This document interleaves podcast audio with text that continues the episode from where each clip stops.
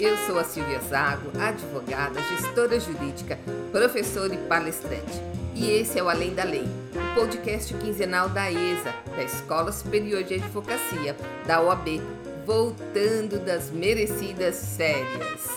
Durante ano, eu usei esse espaço e esse tempo para refletir com você um pouco das demandas e desafios do advogado contemporâneo, que vão desde as novas tecnologias até soft skills ou habilidades humanas, que têm se tornado um diferencial de competitividade entre os profissionais de todas as áreas.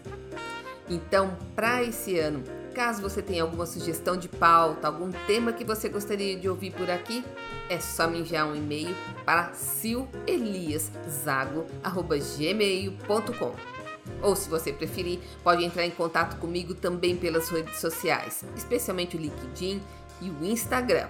E para me achar por lá é fácil, basta procurar por Silvia Zago. E considerando que o leque dos temas que eu tenho tratado aqui é bem amplo e que de forma geral afeta todo mundo, fique à vontade para compartilhar os episódios com amigos de outras áreas do conhecimento. Mas, como diz a máxima, ano novo, vida nova, não é? E como diz o Paulinho Mosca, é tudo novo de novo.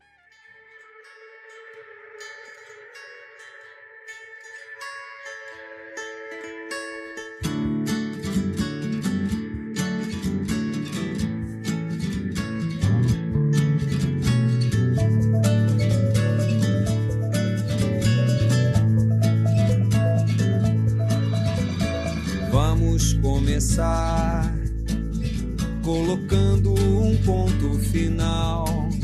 Pelo menos já é um sinal de que tudo na vida tem fim.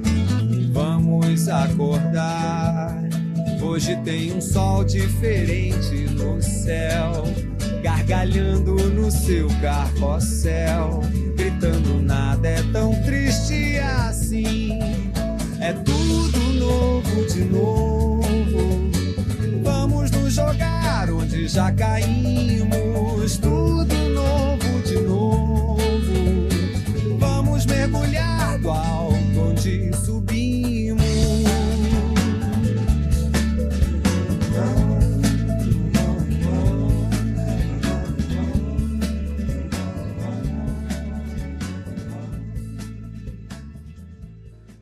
E é isso. Como diz a música, vamos começar colocando um ponto final. Esquecendo das coisas que para trás ficaram. Vamos avançar. Porque a gente não precisa ficar parado. Ao contrário, enquanto a gente espera a vacina curar, o vírus morrer e a pandemia acabar, a gente pode se preparar para quando a vida retomar o seu rumo. E se tem uma coisa que eu sei é que quando tudo voltar ao normal, e seja lá qual for esse normal, nós vamos ser muito cobrados, porque o mercado vai querer correr atrás do prejuízo e nós somos as pernas e os músculos que farão toda a engrenagem rodar com força novamente. Então a gente não precisa esperar parado. A gente pode estar perfeitamente em movimento enquanto espera tudo isso acontecer. Claro que nesse primeiro episódio do ano eu gostaria de estar falando só de coisa boa, de boa notícia e de grandes perspectivas. Mas a gente sabe do tamanho da crise que afeta o mundo e toda essa nossa geração. E ela é real e ela é muito grave. E apesar da vacina já ter chegado, a gente ainda não consegue enxergar o fim de tudo isso. E na verdade, aqui no Brasil, parece que tá mais fácil acabar nossa paciência, a nossa sanidade do que a pandemia. e outro dia, eu tava pensando nos possíveis reflexos ou rastros que a pandemia pode deixar de herança. E me ocorreu que os europeus, de forma geral, não têm esse jeito caloroso do brasileiro. São mais reservados, sem grandes expressões de apreço. Mas também não é para menos. Como são mais antigos na Terra, eles já enfrentaram grandes pandemias, tipo a peste negra, a gripe espanhola. E com essas pandemias, as regras de distanciamento e de isolamento. Então, talvez um dos frutos ou a herança do distanciamento prolongado seja nos acostumarmos com a falta de abraço, de beijo. e manter, quando muito, o aperto de mão. E isso encontra um reforço pelo fato das nossas relações estarem cada vez mais virtuais. O que era uma tendência, quando chegou a pandemia, se tornou uma grande ferramenta de contato com o mundo, quase uma benção mesmo. Ou seja, estamos criando novas formas virtuais de contato com os amigos, com a família, com o trabalho, com os estudos. E eu me pergunto se essa tendência, somada à imposição do distanciamento social, não vai impactar no nosso modo de ser. Outra possível herança que a gente precisa considerar são as chances das gerações Y e Z, que são os milênios e os nativos digitais, virem a ser os baby boomers do futuro. E quando eu falo em baby boomers, eu me refiro àquelas pessoas que hoje têm mais ou menos em torno de 60 anos. E uma das características bem marcantes deles é o fato de serem absolutamente workaholics. E por isso eles já foram muito criticados, porque eles colocam o trabalho em primeiro lugar e eles valorizam muito a segurança e a estabilidade. Mas isso não é à toa. Isso foi herança dos pais, que enfrentaram a Segunda Guerra Mundial, que perderam suas economias, seus negócios e que enfrentaram também uma recessão mundial. Então, quando seus filhos, os, os, atuais baby boomers, viram seus pais perdendo tudo num piscar de olhos, concluíram que tinham que trabalhar muito e trabalhar duro para construir um patrimônio que desse alguma segurança para não passar por aquela situação de novo. E hoje o que eu mais vejo são famílias perdendo as economias de uma vida. Vejo sonhos, projetos sendo abandonados. Vejo milhares de negócios sendo fechados.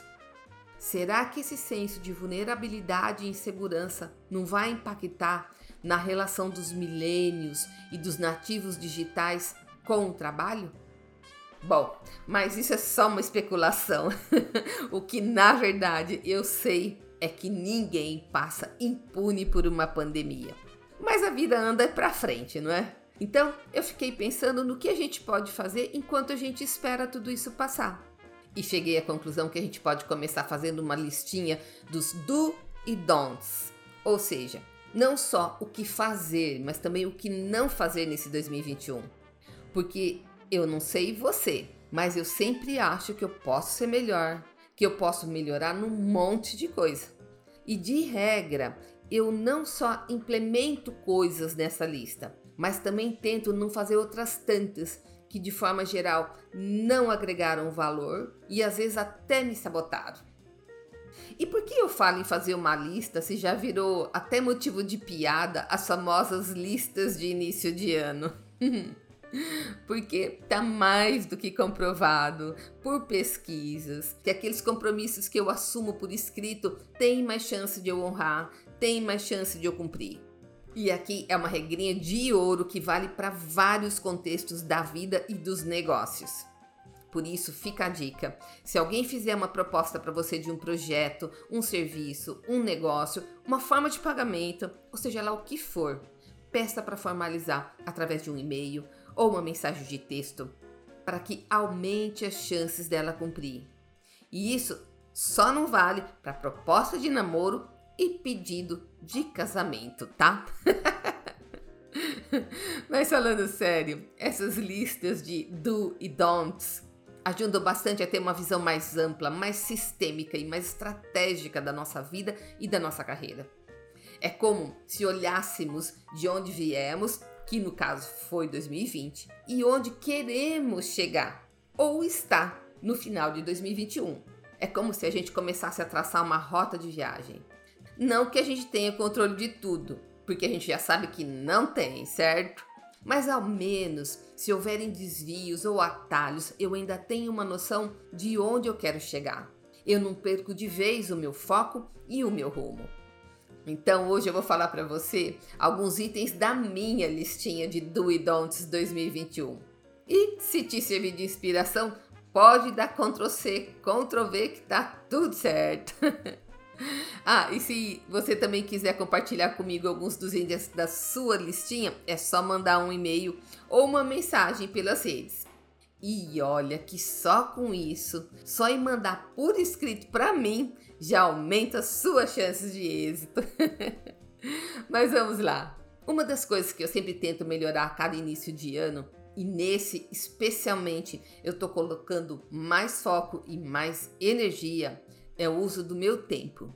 Porque a pandemia tem ensinado muita coisa, e uma delas é que a vida é feita juventude. Hoje você tem e amanhã faça o que quiser, você não tem mais. É como eu li outro dia num post. Um dia você tem 20 anos, no outro você está lendo sobre os benefícios do vinagre de maçã. Mas existem duas coisas que eu acho que roubam demais o meu tempo. A primeira é deixar de fazer um roteiro do dia. Eu não sou ninguém sem a lista de prioridades, do tipo, em primeiro lugar, as primeiras coisas por causa das inúmeras interrupções e coisas que acontecem no decorrer do dia que eu, como um bom exemplar de uma pessoa multidisciplinar, tento fazer tudo ao mesmo tempo. e é claro que isso não funciona. Além de não dar certo, ele pede muito em qualidade, gera estresse, ansiedade e perda de foco. Claro que às vezes a rota tem que ser alterada, mas mesmo assim, com uma lista de prioridades, eu ainda sei para onde eu tenho que voltar. E se tem uma coisa que me dá um prazer pessoal inenarrável, intransferível, é chegar no final do dia e ir ticando item por item e não sobrar nada para o dia seguinte. Essa sensação de dever cumprido e às vezes até de superação parece que até renova as minhas energias e aquela certeza de que o dia valeu a pena. A outra coisa que rouba muito meu tempo, e acho que pelo menos o tempo da metade da população mundial, é o tempo gasto nas redes sociais. E esse, a meu ver, é de fato um tempo perdido, porque, segundo a metodologia da tríade do tempo, aquela que divide nossas atividades entre importantes, urgentes e circunstanciais, o tempo gasto zapeando nas redes está classificado nessa terceira hipótese, ou seja, a circunstancial. E o conceito de circunstancial nesse contexto é de um tempo gasto inutilmente. Gasto com coisas que não levam a gente para lugar nenhum e que às vezes só causam frustração. Mas para isso eu tenho que desenvolver ou eu tenho que aprimorar o meu domínio próprio. E isso me faz lembrar de uma fala do salmista que diz que uma pessoa sem domínio próprio é como uma cidade sem muros. E ele faz esse paralelo com uma cidade sem muros porque na antiguidade os muros feitos ao redor das cidades eram uma proteção a todo tipo de ataque. Então, trazendo para nossa realidade, quer dizer que se eu não ergo os meus muros de proteção, eu me coloco em situação de risco e vulnerável aos inúmeros e mais variados ataques da vida moderna. Uma das coisas que eu estou tentando me policiar é não pegar mais o celular após as 10 da noite. Que de regra é aquela hora que eu já não tenho mais o que fazer e que eu paro para dar uma olhadinha. Mas, como diz um amigo meu, a partir do momento que você entra numa rede, seja ela qual for, aquilo suga sua alma. é um tanque de areia movediça. E aí, o que era para relaxar, te tira o sono e às vezes te traz até mais preocupação. Outra estratégia de distanciamento das redes que eu estou tentando implementar é restringir o acesso durante os finais de semana e usar esse tempo para ler um livro sem compromisso. Sabe aqueles livros que de técnico não tem nada? é leitura pelo prazer da leitura. Ou assistir um filme e só assistir um filme, porque hoje em dia a gente assiste filme com o celular do lado, para ir dando uma olhadinha também, né? É como se a gente separasse o final de semana para fazer um detox de tanta informação. E assim, nosso cérebro pudesse ter um tempo para descansar e renovar as energias para a semana seguinte.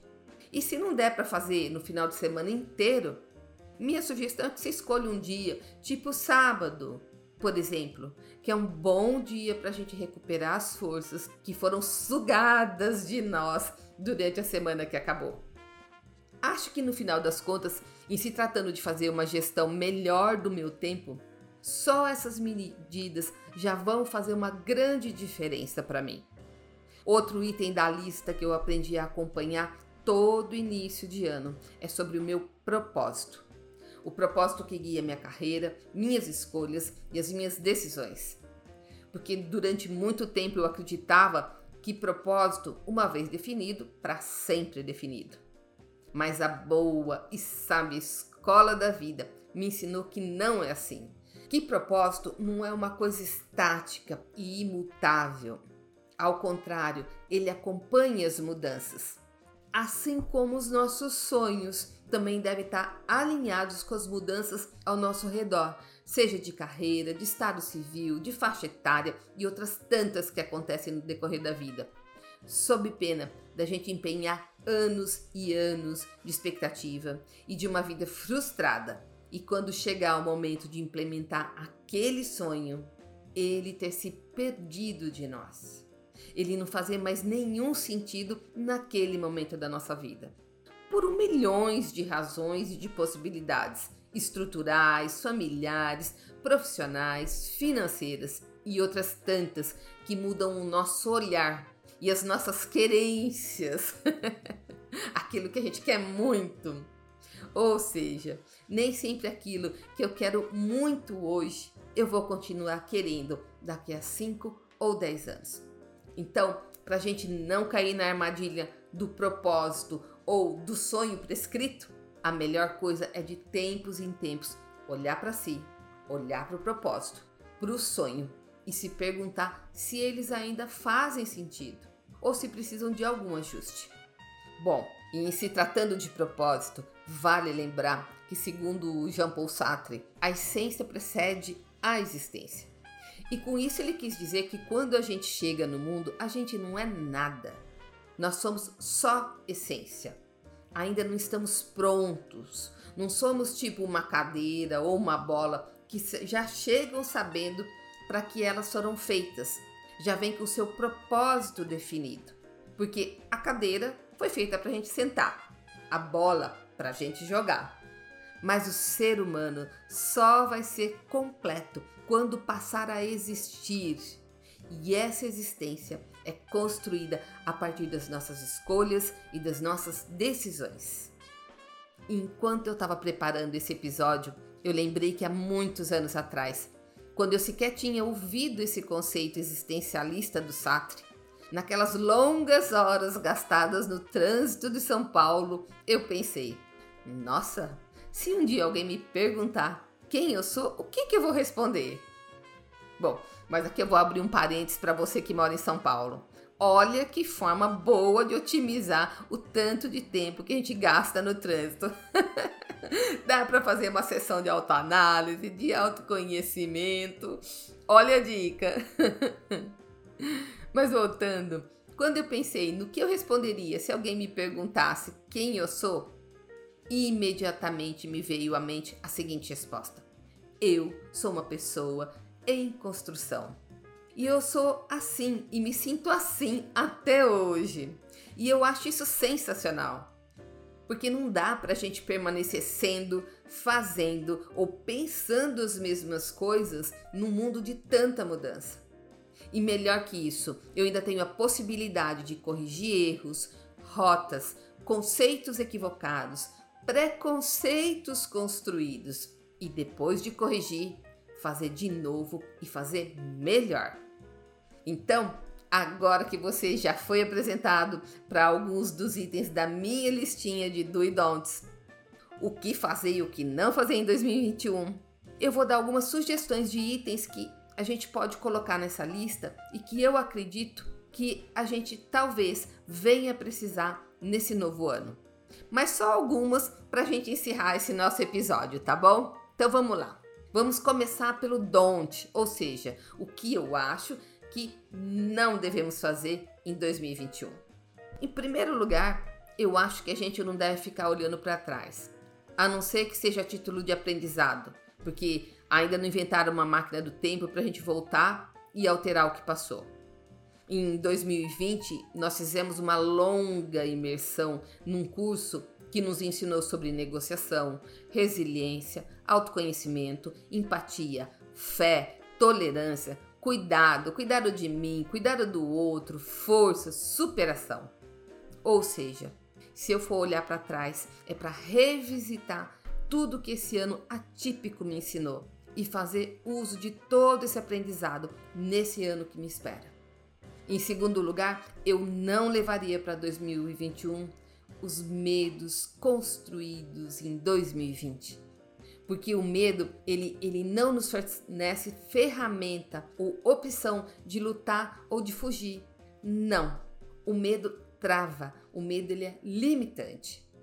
Claro que uma pequena dose de medo é saudável, indica prudência na hora de eu tomar uma decisão ou de implementar um projeto. Mas a gente tem que ficar atento se o medo que às vezes nós sentimos é real ou ilusório, porque boa parte dos nossos medos não existem. Acredite, nós criamos eles. Acho que o único medo real e importante que a gente deve carregar de 2020 é o de andar sem máscara, o de fugir de aglomeração e não lavar as mãos. Mas, fora isso, vamos para nossa listinha do que fazer em 2021. Bom, minha sugestão é que o estudo, aperfeiçoamento e a busca por melhoria contínua continue ocupando um lugar de destaque nessa lista. E isso faz parte das coisas que dá para a gente fazer enquanto tudo isso não passa porque certamente nós seremos cobrados sobre o que fizemos do nosso tempo em tempos de pandemia, de isolamento e de home office. Além do que, a inquietação, o inconformismo, o querer saber mais e aprender sempre mais também pode ser um propósito em si mesmo.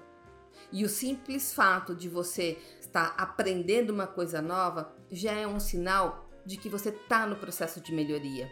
Porque quando a gente se dedica a aprender uma coisa nova, junto com esse aprendizado, nós temos outros ganhos. Nós conhecemos outras pessoas, outras formas de pensar, outras ferramentas, tudo isso junto dilata nossa mente. Faz com que ela se abra para outras possibilidades que a gente sequer cogitava. Porque o nosso repertório era muito estreito e a nossa visão de mundo era muito apertada.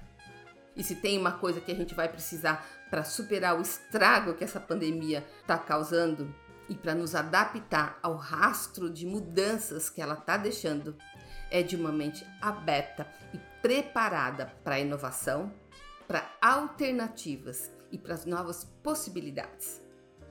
E para finalizar a lista de coisas para se fazer em 2021, eu recomendo com todas as minhas forças. Tenha esperança.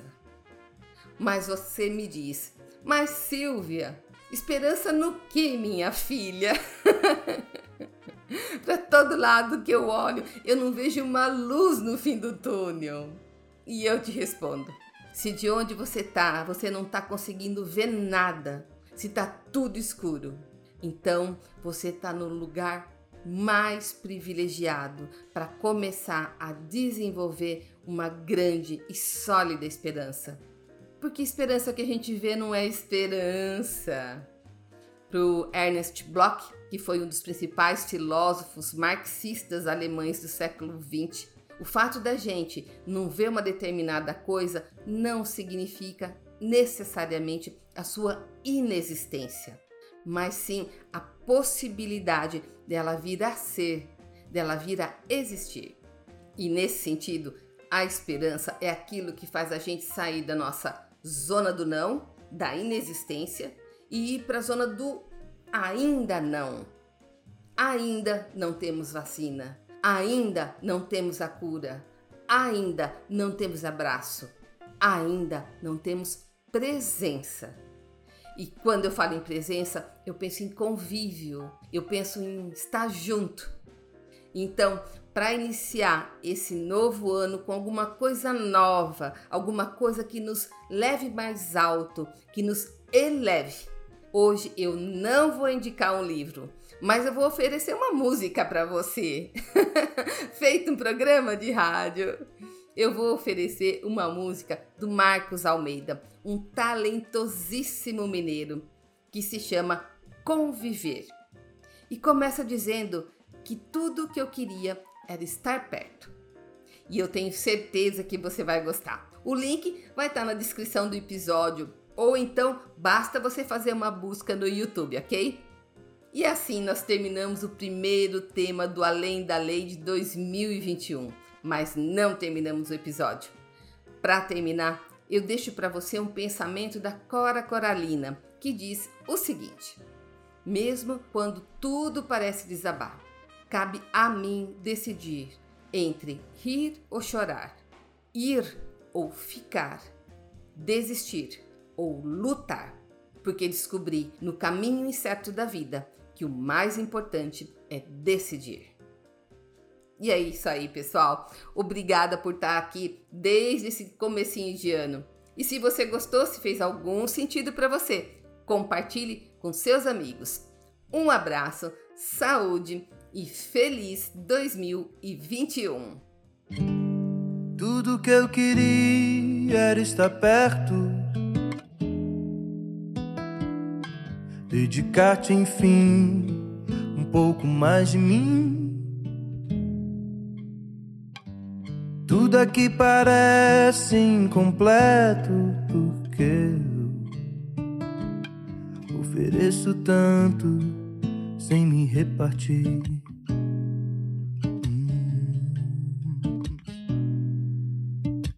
O sol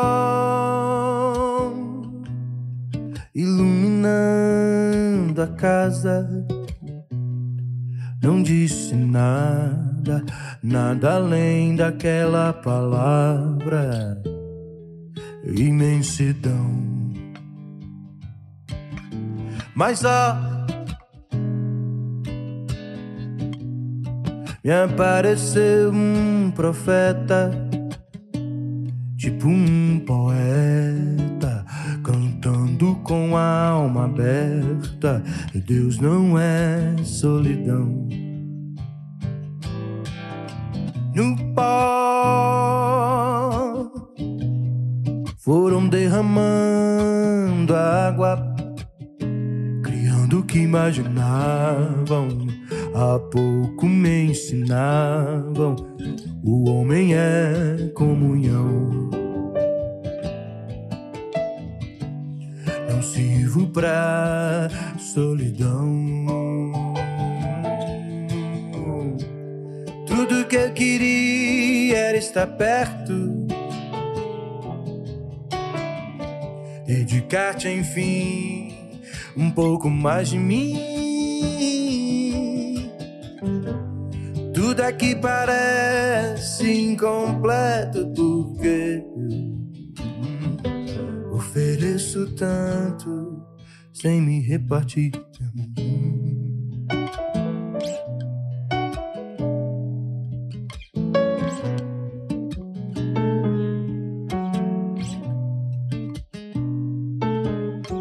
Vê só ninguém faz sozinho. Meu pai mostrou o caminho, minha mãe seguiu nutrindo. Família é proteção. Tem dó, meu filho, a língua está afiada, cidade inacabada Levanta pra batalha, trabalho não é escravidão.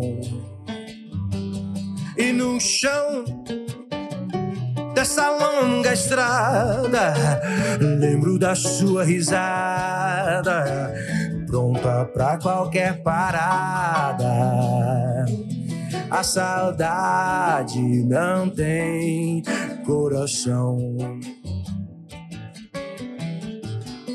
Não sirvo pra solidão. Que eu queria era estar perto. Dedicar-te, enfim, um pouco mais de mim e conviver. Tudo aqui parece incompleto porque eu Ofereço tanto sem me repartir.